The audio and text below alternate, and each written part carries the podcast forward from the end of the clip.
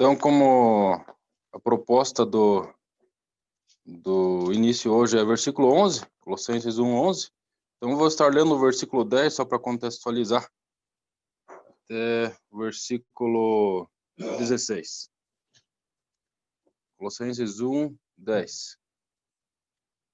Para que possais andar dignamente diante do Senhor, agradando-lhe em tudo, frutificando em toda boa obra e crescendo no conhecimento de Deus, corroborados em toda a fortaleza, segundo a força da sua glória, em toda paciência e longanimidade com gozo, dando graças ao Pai, que nos fez idôneos para participar da herança dos santos na luz, o qual nos tirou da potestade das trevas e nos transportou para o reino do Filho do seu amor, em quem temos a redenção pelo seu sangue, a saber, a remissão dos pecados o qual é a imagem do Deus invisível, o primogênito de toda a criação.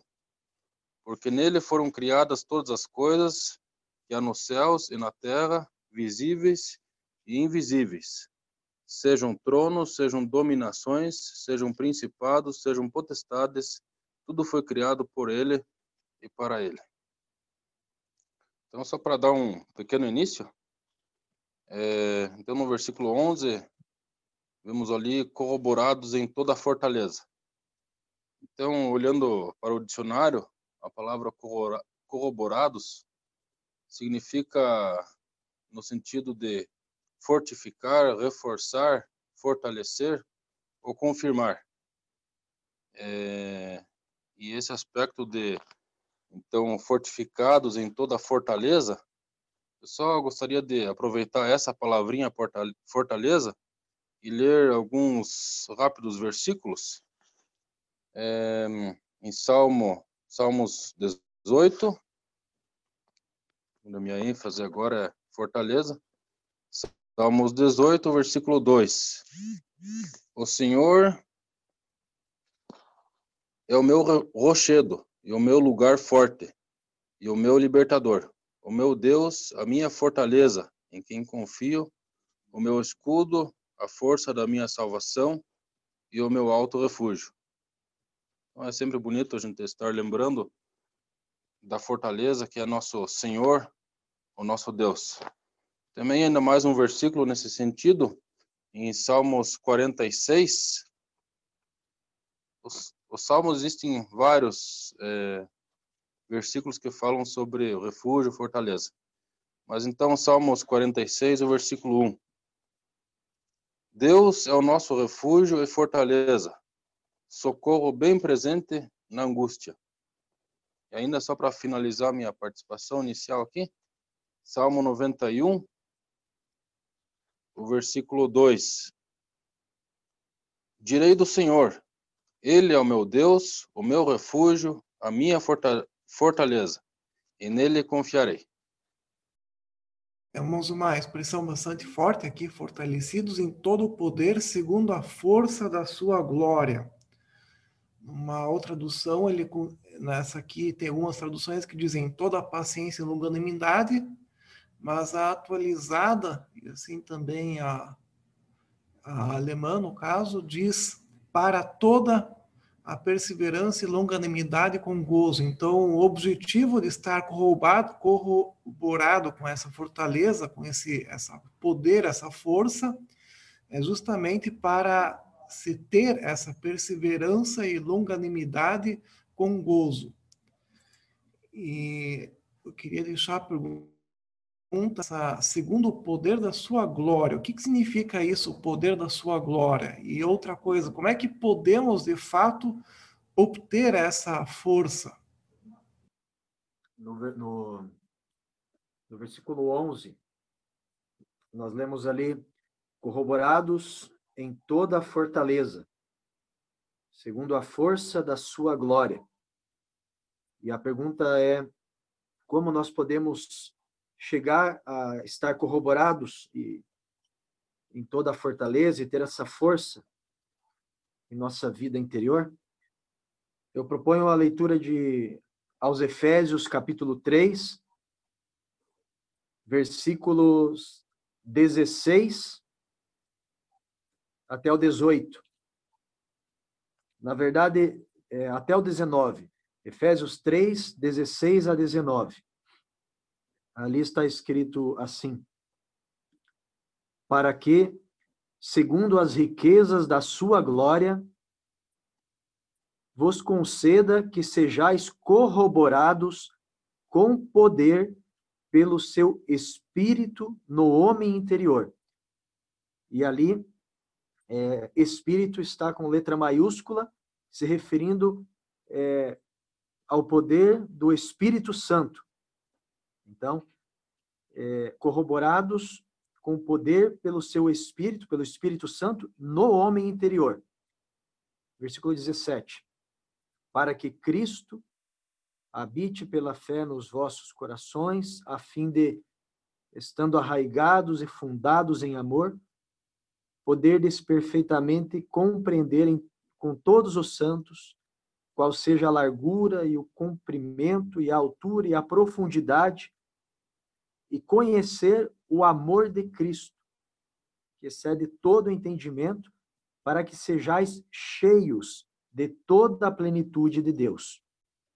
Então, penso que é, uma das é, um dos sentidos de podermos estar corroborados com toda a fortaleza, segundo a força da sua glória, e termos ali é, em toda a paciência, longanimidade, gozo, é nós estarmos é, cheios do Espírito. Efésios 3,16, é, corroborados com poder pelo Espírito no homem interior. E versículo 19, cheios de toda a plenitude de Deus. E nós temos textos na, na palavra de Deus é, que nos mostram como devemos é, nos encher do Espírito, né, para podermos, é, então, manifestar é, os aspectos do fruto do Espírito na nossa vida, e dentre eles estão a paciência, estão a longanimidade e, ainda outros. É, e isso nós podemos ver na carta aos Efésios mesmo, no capítulo 5, nos versículos 18 e 19. Podemos, na verdade, ir do versículo 18 até 21, que fala é, sobre nos enchermos do Espírito. Então, Efésios 5, 18. E não vos embriagueis com vinho em que há contenda, vírgula, mas enchei-vos do Espírito, falando entre vós. Então, como que, é, como encher do Espírito? Como se encher do Espírito? Falando entre vós em salmos e hinos e cânticos espirituais, cantando e salmodiando ao Senhor no vosso coração, dando sempre graças por tudo a nosso Deus e Pai, em nome de nosso Senhor Jesus Cristo, sujeitando-nos uns aos outros no temor de Deus. Então, aqui fala o quê? Para se enchermos do Espírito, para ser corroborado com o poder do Espírito no homem interior, é, é necessário gastarmos tempo com a palavra de Deus, né? é, salmos, é gastarmos tempo com é, hinos é, e louvarmos o Senhor, cantarmos ao Senhor no coração, gastarmos tempo é, com vida de oração, onde nós podemos sempre dar graças por tudo ao nosso Deus e Pai, né? ter um coração agradecido e expressar isso diante do Senhor, também por meio da oração, e gastarmos tempo é, sujeitando-nos é, uns aos outros. É, aqui fala da comunhão, fala do amor recíproco entre os irmãos, fala do cuidado para com os irmãos, da preocupação é, para com é, aqueles que são do Senhor também. Então, é, como sermos corroborados em toda a fortaleza, segundo a força da sua glória? Então, num aspecto, é, nós devemos buscar é, nos enchermos do Espírito, estar cheios do Espírito, cheios do Espírito Santo. E para isso devemos ter um relacionamento pessoal com o Senhor, diário, contínuo, né, que também é, está contido ali no texto de Efésios 3, onde fala no versículo 19, e conhecer o amor de Cristo, que excede todo entendimento. Então, devemos buscar é, o Senhor cada dia mais, conhecer mais o Senhor, ter é, vida de oração, conhecer Sua vontade por meio da leitura da palavra, temos um coração agradecido diante do, do Senhor, que isso é, pode ser expressado tanto por meio é, de louvores, de cânticos é, que brotam de um coração grato, como também de orações, e termos comunhão com irmãos, gastarmos tempo com os irmãos, cuidado com os irmãos, é, para que dessa forma possamos, possamos nos encher do Espírito Santo. E cheios do Espírito, nós é, estarmos desta forma também é, cheios de toda a plenitude de Deus. E qual vai ser o resultado? O resultado é a manifestação do fruto do Espírito. E dentre os aspectos do fruto do Espírito, nós vemos dois, é, três expressos aqui no versículo 11: a paciência, a longanimidade e o gozo. Mas ainda existem outros aspectos que podem ser manifestos é, como fruto do Espírito, se nós realmente estivermos cheios do Espírito em nossa vida com Deus. Algumas considerações, tentarei ser conciso. É, primeiro, que este fortalecidos, é importante nós prestarmos atenção nesse aspecto, esse corroborados, ele é um compartilhar contínuo da força divina, ou seja, ele não vem de nós mesmos, mas ele vem do Senhor e é dado pelo Espírito Santo. Então, esse é um primeiro ponto. Nós não conseguimos, por nós mesmos, é, obtermos essa força. Não depende de nós. Por outro lado, assim como Deus dá na medida em que Ele dá para cada um, é, também é uma fonte inesgotável de fortaleza para justamente atingir aqueles três pontos que foram já falados sobre a paciência, sobre a longanimidade e sobre o gozo. É, queria ainda abordar o tema, é, para ficar bem claro, nós recentemente trouxemos esse ensino de, de, de Efésios, capítulo 5, a melhor tradução não é nós nos enchermos, porque não somos capazes de nos encher, mas nós somos enchidos pelo Espírito Santo. É importante essa observação, porque nós, por nós mesmos, não temos a capacidade de nós nos enchermos. Nós seremos enchidos pelo Espírito Santo se praticarmos as coisas ali citadas. Com relação à paciência, a paciência tem o objetivo, claro, andando, seguindo aí à frente, de não nós não nos desanimarmos. Um bom exemplo disso é Jó. Não vou me ater à leitura de Jó. Outra questão é sobre a longanimidade, né? Se o objetivo desse enchimento, dessa fortaleza é a longanimidade, significa de que nós precisamos e vamos ter que suportar coisas más, como aflições, doenças, coisas que são provas do nosso dia a dia. Então, precisamos de paciência, longanimidade para essas coisas e, por fim, nunca desistir. E quando nós temos alegria no nosso coração, nós nunca vamos desistir. Acho que podemos passar já para o versículo 14, né? Para o versículo seguinte. Porque senão vai ser mais do mesmo, eu penso. Apenas um aspecto rápido no versículo 11 ainda. É fala ali, é, segundo a força da sua glória. Então, é, da glória de Deus ou de Cristo, e não dos homens, e não da carne, do mundo, de alguma posição social que possamos ter nessa, nessa terra, né? Isso não pode influenciar nossa vida espiritual, nossa vida de comunhão, nossa vida uns para com os outros. Então, é, a, nossa, a nossa fortaleza, como tem sido dito, né, deve ser segundo a força da glória de Cristo. E muitas vezes isso é dado aos mais humildes. E, e nós, em, em vida de igreja, devemos estar atentos, espiritualmente sensíveis a essa verdade que pode ser é, expressa no rosto daqueles que talvez neste mundo não tenham tanta glória, né? Então, é, é, Deus trabalha muitas vezes dessa forma, na contramão daquilo que os olhos veem. Ainda tentando ajudar na pergunta do, de como isso é possível, uh, a primeira resposta está no versículo 9 avante. É através da oração. É Paulo e Timóteo pediram a Deus em prol daqueles irmãos. Então, a oração é o primeiro canal de onde podemos buscar esta força divina, esta for essa força extraordinária para a nossa caminhada cristã.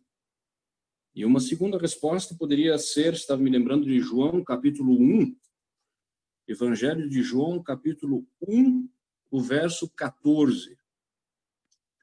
Lá diz assim: E o Verbo se fez carne e habitou entre nós, e vimos a sua glória. É, eu penso que esse texto nos faz lembrar de que a glória de Deus, o poder da sua glória, a força da sua glória, também são conquistados através do olhar para Cristo.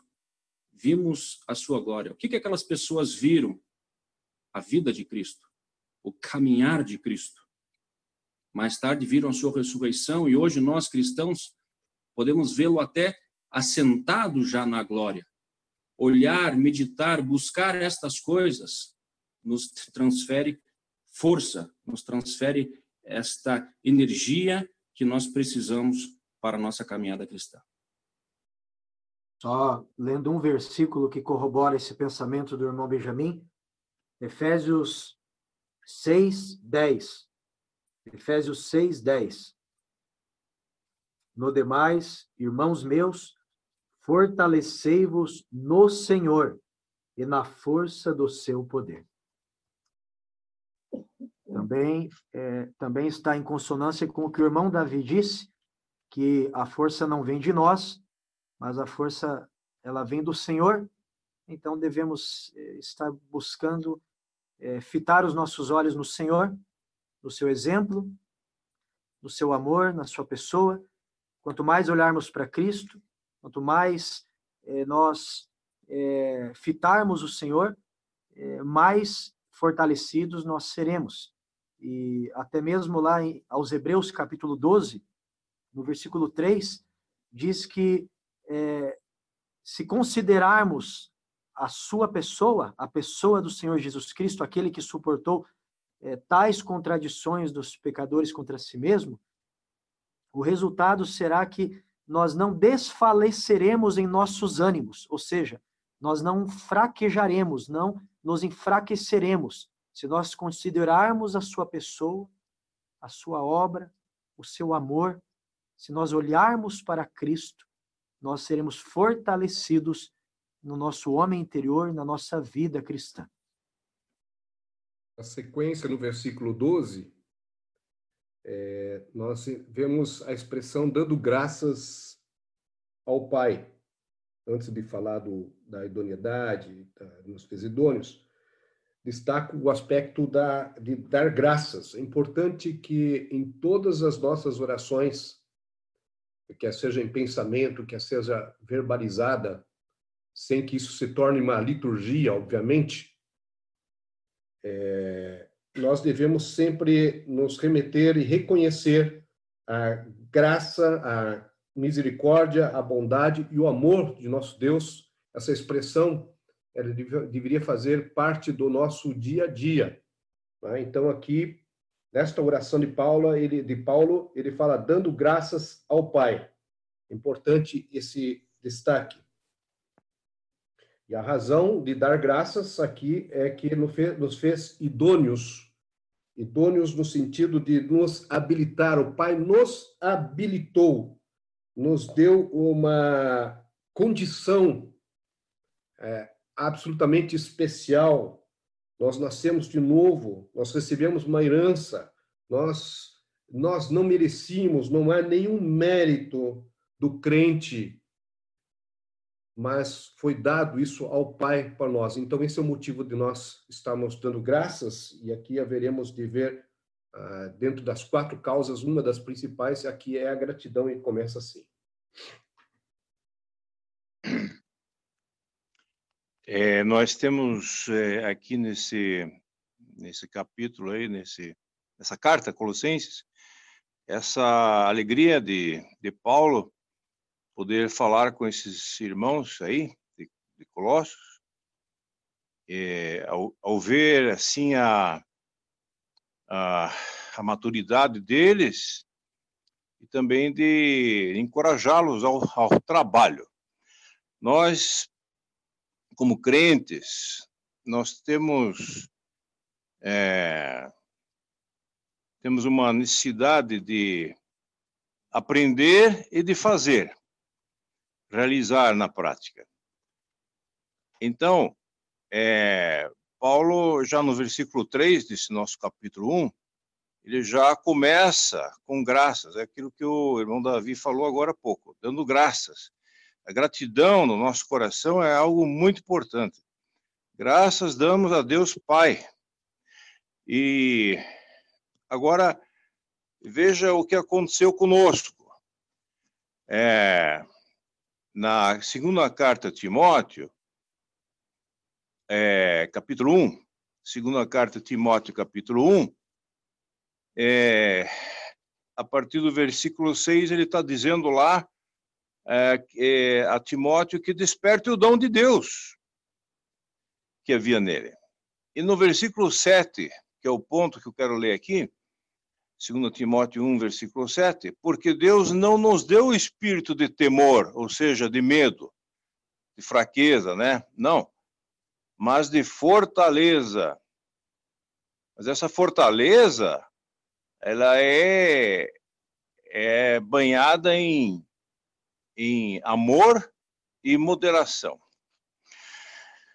Temos também um aspecto bonito em, na primeira carta de João, é, 1 João 4, 1 João 4, versículo 18.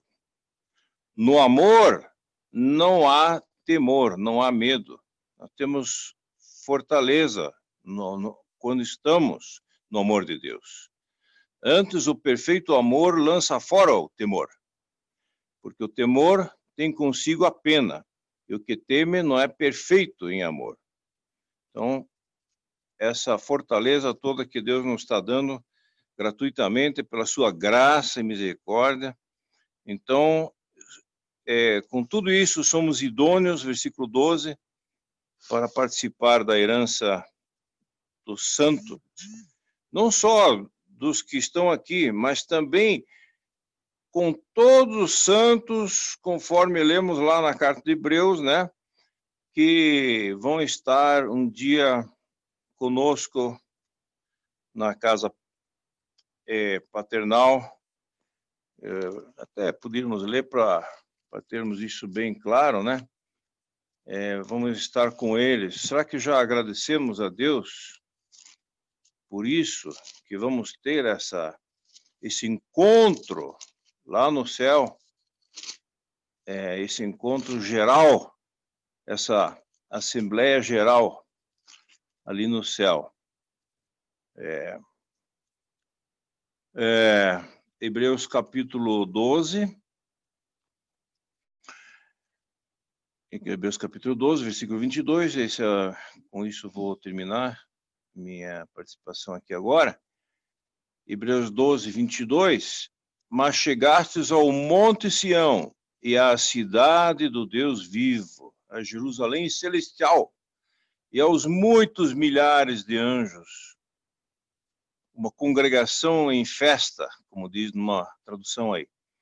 E a igreja dos primogênitos, que estão inscritos nos céus, e a Deus, o juiz de todos, e aos espíritos dos justos. Esses são os, são os salvos do Antigo Testamento. E aos espíritos dos justos aperfeiçoados. O texto do versículo 12 diz que Deus nos fez idôneos. A palavra idôneo, ela significa adequado, ela significa ser feito próprio para alguma coisa, conveniente, é, capacitado para isso. Ou seja, Deus nos ajustou, Deus nos fez com, é, dignos, Deus nos fez aptos para participar da herança dos santos na luz. Deus fez isso conosco, os que cremos. E a forma como ele fez, o meio que ele usou, os versículos 13 e 14 vão nos explicar que foi através do seu amado filho. Só breve aqui. Deus nos fez é, herdeiros e co-herdeiros com Cristo. Paulo falou: tudo é vosso, o presente, o futuro, tudo é nosso. É uma herança, além de incorruptível, ela é porque tudo o que possamos herdar nesse mundo aqui, qualquer coisa, isso tudo é, é, termina. Mas a herança celestial, além de nós sermos nascidos de Deus, filhos legítimos de Deus, é, o Senhor Jesus nos chama de irmãos. Nós não, não, não temos essa coragem de falar, ou seja, o respeito de falar ao Senhor Jesus, nosso irmão. Mas ele nos chama irmãos. Ele quer quer que tudo que ele tem seja nosso também. A glória que me deste, João 17, é, dei a eles e ele, quer também que estejamos com ele. É, uma, é uma, um futuro maravilhoso. E, e, e também lemos que devemos nos apoderar desta, desta herança. Ela já é nossa, mas tomar posse. Tudo isso que ouvimos agora realmente é muito motivo de dar graças ao Pai por nos ter feito herdeiros e cordeiros. E indo para o versículo 13, também é mais um motivo para darmos graças onde diz que o qual nos tirou da potestade das trevas, ou, ou nos tirou do império da morte.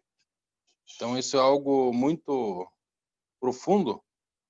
Nós fomos é, tirados lá do do fundo do poço do é, da potestade do império e não merecemos isso de maneira alguma. Então fica aí mais uma é, mais um motivo para dar graças ao Pai. Realmente, quanto motivo nós temos para dar graças ao Pai?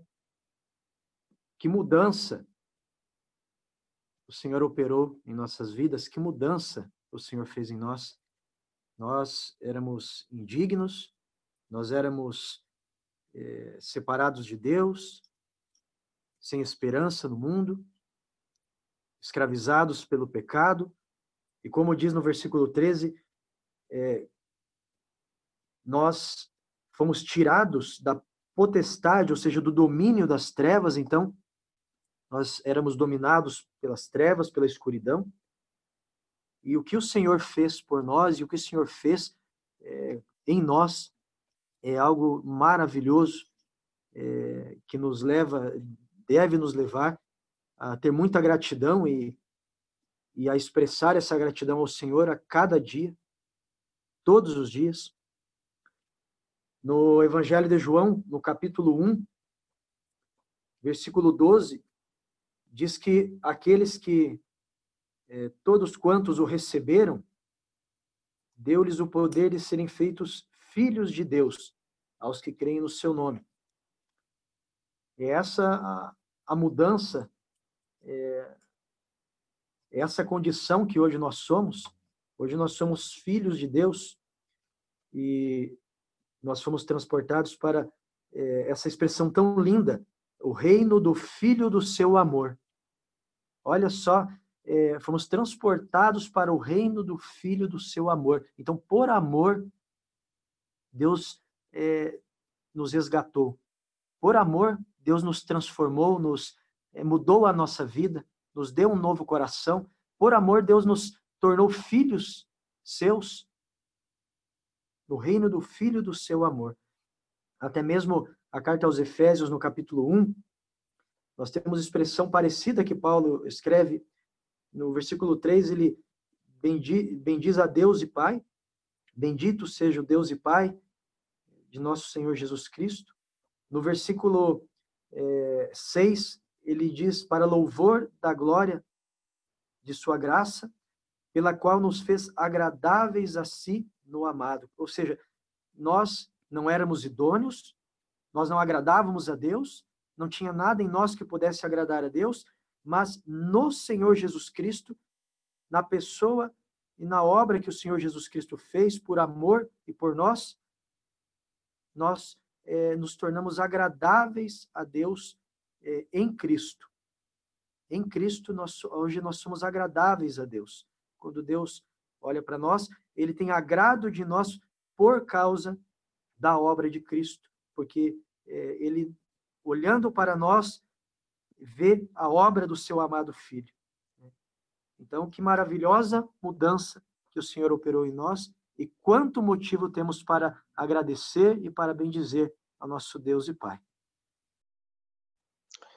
Aí é um aspecto é, desses dois lados, né? Está sendo abordado, hein?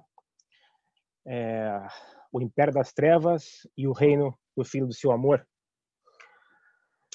O irmão Fernando abordou a questão do, usou o termo escravos. Nós éramos escravos é, do pecado nesse império das trevas, né?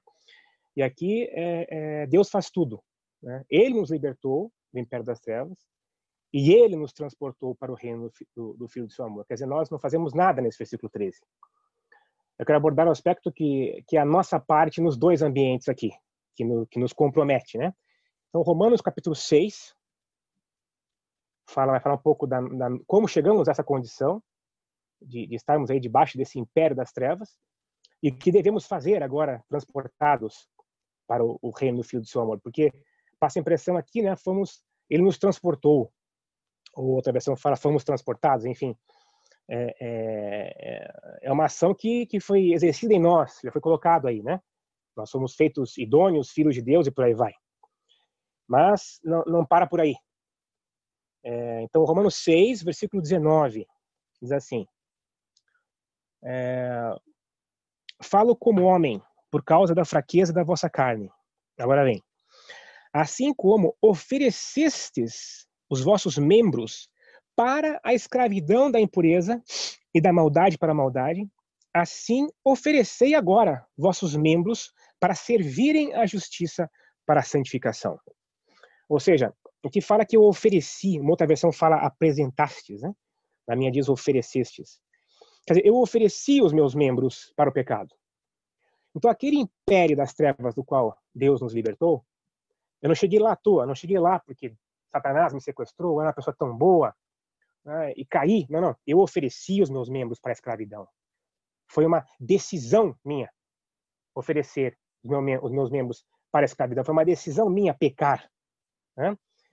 E aí depois eu decido, então, eu vejo na pessoa de Cristo meu Salvador, me vejo perdido e decido é, é, é, é, ser salvo. Aí ele me salva. E agora, transportado para o reino do Filho do seu amor, diz aqui em Romanos 6, 19, ao clamor do apóstolo Paulo, né? Oferecei agora vossos membros para servirem à justiça. Uma vez transportados para o reino do Filho do seu amor, cabe-nos então fazer como fazíamos antigamente. Assim como nós tínhamos essa predisposição para o pecado, que tenhamos também para a santificação. Fomos transportados para um reino. Assim, e saídos, saídos do império para um reino. Todo império tem um imperador, né? Ah, tem outra versão que fala potestades, né? mas enfim, aqui na minha fala império. Todo império ou toda potestade tem lá um, um imperador, alguém que manda. E todo reino também. Nós estamos debaixo de um reino. E, e esse rei, é, ele espera que nós sejamos seus, seus servos e que nós, então, temos essa disposição para a justiça como tínhamos para o pecado. Talvez um outro aspecto ainda é que quando nós nos tornamos crentes, isso implica numa mudança completa do uma, uma mudança completa e real do senhorio. Nós estamos trocando de senhor. Quando fomos transportados, fomos transportados para debaixo do senhorio do Filho do seu amor. É, significa que nós não precisamos mais servir a, o frio e cruel inimigo de Deus. Não precisamos mais viver naquele regime de açoites, de sofrimento, de trevas, mas estamos agora num ambiente de luz, com um novo Senhor, e esta realidade é uma realidade que é totalmente nova, que nos traz um ambiente abençoado, de inesgotáveis fontes de amor. E isso nos deve levar, a exemplo do como levava nesta oração, que Paulo está fazendo, alegre gratidão ao Pai por isso. Agora, no versículo 14, é mencionado uma importante palavra que diz em quem temos a redenção, na qual temos a redenção, na outra tradução, que significa que é um livramento que nós tivemos mediante um resgate pago. Então, nós fomos comprados pelo precioso sangue do Senhor Jesus Cristo. Mais uma, um motivo de gratidão que devemos estar observando. E além do ato da, do resgate, nós também temos esta o ato da união com Cristo. E a união com Cristo é o único meio para nós possuirmos a redenção. Né? E quando nós nos unimos a Cristo, quando nós reconhecemos a obra de Cristo, nós estamos, então, é, aderindo, estamos é, sendo ou reconhecendo o resgate pago por nós. Só queria dizer algo, talvez óbvio, mas o óbvio também, por vezes, precisa ser dito. Então, no versículo 14, em quem temos a redenção. Esse quem se refere a uma pessoa, ao Redentor, e antes olhamos ao Filho. Então, se refere ao próprio é, Senhor Jesus Cristo. Ele é o Redentor, ele traz, através dele, temos a libertação pelo seu sangue, pelo sangue de Cristo. E aí, através disso, o perdão nos pecados. Vamos ler um versículo que diz exatamente isso. Efésios capítulo 1, versículo 7, não sei se já foi lido, mas Efésios 1, 7 diz exatamente esse, isso que o Luto acabou de falar. Efésios 1, 7. No qual temos a redenção pelo seu sangue, a remissão dos pecados segundo a riqueza da sua graça. Efésios 1, 7. Ainda no sentido de que o óbvio precisa ser dito, nós lemos na Escritura é, que sem derramamento de sangue não há remissão. Entendemos que não há remissão de pecados. E foi dito aqui também que a redenção pressupõe um preço pago pelo nosso resgate, um preço pago pelo livramento de alguém, um preço pago em favor né, de alguém.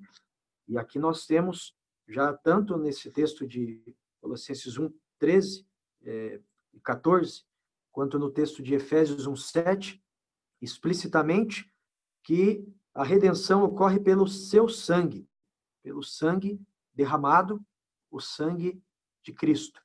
Mas ainda, para não deixar dúvida, temos essa declaração explícita em 1 de Pedro, capítulo 1, versículo 18 e 19, onde, num texto bem conhecido, nós lemos: Sabendo que não foi com coisas corruptíveis como prata ou ouro que fostes resgatados, ou seja, O preço que foi pago pelo nosso resgate não é dinheiro, não é poder, não é as coisas desse mundo. Mas, no versículo 19 nos diz: Mas com os, o precioso sangue de Cristo, como de um cordeiro imaculado e incontaminado. O que, que é o precioso sangue de Cristo? É a vida do Senhor Jesus Cristo que foi dada, entregue por nós para nos resgatar. O preço para hoje estarmos é, termos sido transportados para o reino do Filho do seu amor foi a, a vida do próprio Filho de Deus, que morreu para pagar o preço pelos nossos pecados. No próprio capítulo, no versículo 20, é, obviamente que a gente está estudando versículo a versículo, mas no contexto ele explica isso de uma forma bastante clara no versículo 20 do capítulo que estudamos.